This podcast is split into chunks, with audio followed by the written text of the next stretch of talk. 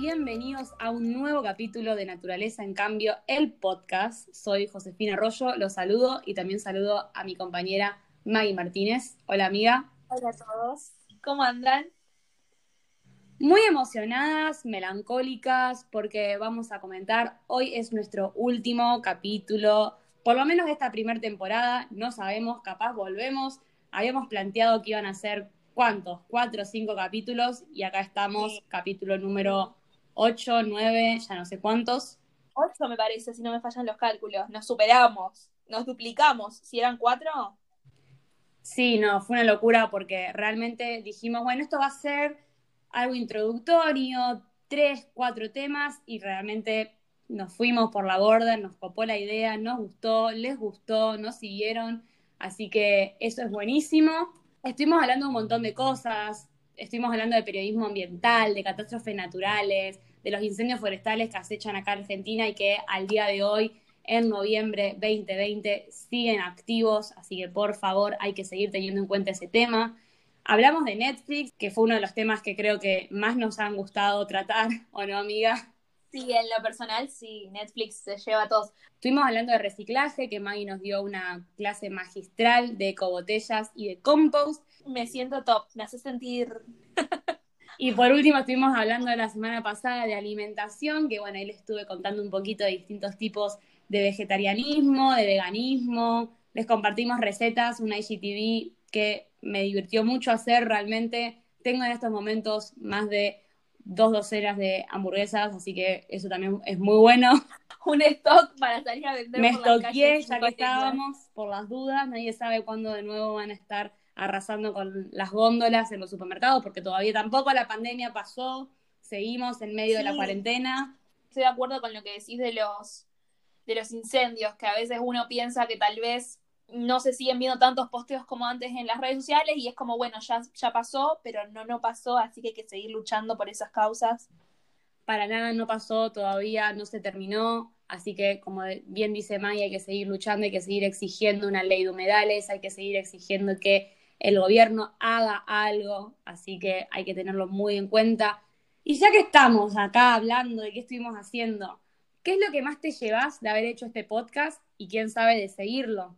Yo creo que, bueno, nosotras en, en la facultad, en todo el proceso de, de aprender, nos tuvimos un programa de radio juntas también. Paso chivo, Enjoy Radio Podcast, lo encuentran en SoundCloud. Hicimos, ¿cuántos? También cinco o seis capítulos. Hablamos también de Netflix, grandes historias de amor. Hablamos incluso, me acuerdo, el otro día me acordaba de esto y necesito decirlo. Habíamos hecho un capítulo que era una clase de la facultad y todos los, grupos hacíamos distintas cosas, nosotros habíamos decidido hacer un podcast y después hubo una semana que nos habían dado un tema al azar y nosotros nos había tocado muy random ecología y no sabíamos cómo solucionarlo. Y yo después nos veo dos, tres años después y me acuerdo que esa vez fue, tuvimos que entrevistar al profesor que era mochilero porque no sabíamos qué hacer. Es verdad, me, había olvidado completamente de ese episodio. Pero sí, la verdad que Enjoy fue, fue un proyecto re lindo. El grupo era re lindo, la pasábamos muy bien grabando y a raíz de eso yo te iba a decir que, que yo ya sabía de antemano que a mí me gustaba, pero había pasado tanto tiempo desde la última vez que había estado en un estudio grabando que como que me había olvidado que me gustaba tanto.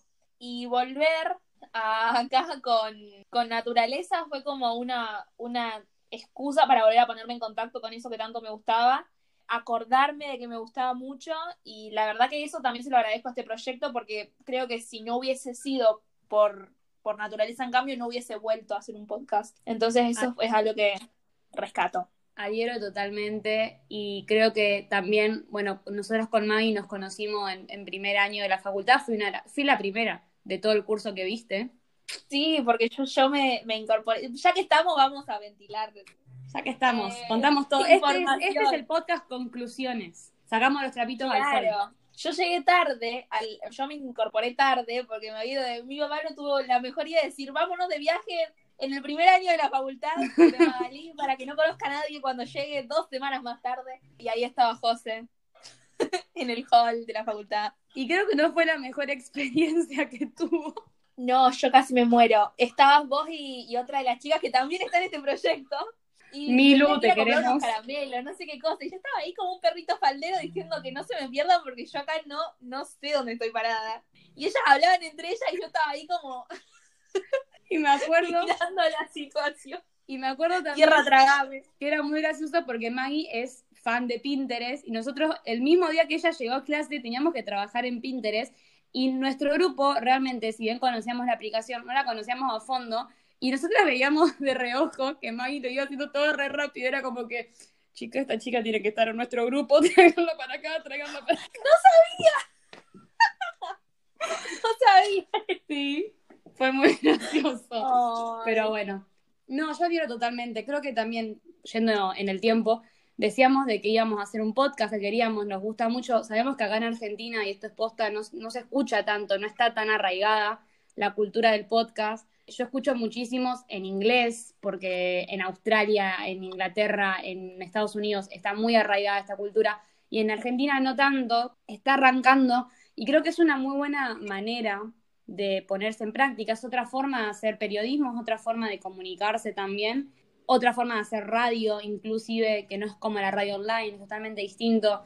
Y creo que fue la, la oportunidad clave que llegó justo, en, creo que en el peor momento y a la vez en el mejor momento, porque como Maggie decía, estábamos acostumbradas a un estudio de grabación, una radio, yo le digo la caja de huevo a la radio, cariñosamente. Pero teníamos micrófonos, o sea, las me, me acuerdo incluso que la, la principal cosa rara es no tener las sillas exactamente igual que las de la radio. A mí me, pasaba de estar acostumbrada a tener, por ejemplo, los, los apoyabrazos para hacer el programa, que es una cosa pero totalmente random, pero de encontrarse en cuarentena en distintas ciudades, en nuestro caso, encontramos gracias a Dios Anchor, que nos facilitó todo el, el proceso de, de grabación, porque si ven el, el primer, el segundo y el cuarto capítulo, los grabamos con otro programa, otra dinámica que realmente yo soy la que los edita, pero fue muy difícil. Sí, fue muy difícil y le comentaba a Maggie en su momento de que es muy difícil esto de cuando no era el mismo audio, porque no estábamos en el mismo lugar, y tratar de esto de, de no pisarnos, obviamente, que obviamente pasa en cualquier comunicación, el hecho de no estar en el mismo lugar, de no poder saber que la otra persona, porque vos te das cuenta cuando una persona te va a interrumpir, y naturalmente queda bien que te interrumpan, pero cuando no estás hablando como nosotros en estos momentos, que si bien no estamos al lado, estamos hablando a través de las mismas ondas sonoras porque el programa nos lo permite, es muy difícil. Entonces yo creo que fue un gran desafío, pero también una gran enseñanza y, y aprendimos muchísimo realmente. Completamente, porque como vos bien decís, cuando estábamos en la radio teníamos gente que, que nos acomodaba todo el tema de los micrófonos, había alguien que se, se ocupaba específicamente de eso, o sea, nosotros teníamos que entrar y hablar, entonces era mucho más corto el, el, el labor que uno tenía que hacer. Y la verdad que estuvo muy bueno porque también te enseña que hoy en día que uno tiene muchas más herramientas como las redes sociales o en este caso Anchor, puede hacer periodismo, sí poder hacerlo de modo independiente y, y que no conlleva mucho, mucho esfuerzo más que ponerle las ganas y Completamente. Y además, cuando a mí me pasaba que por lo general Maggie odia los programas de, edición en computadora, ama editar en celulares, ventilo acá, pero no le gusta en computadora.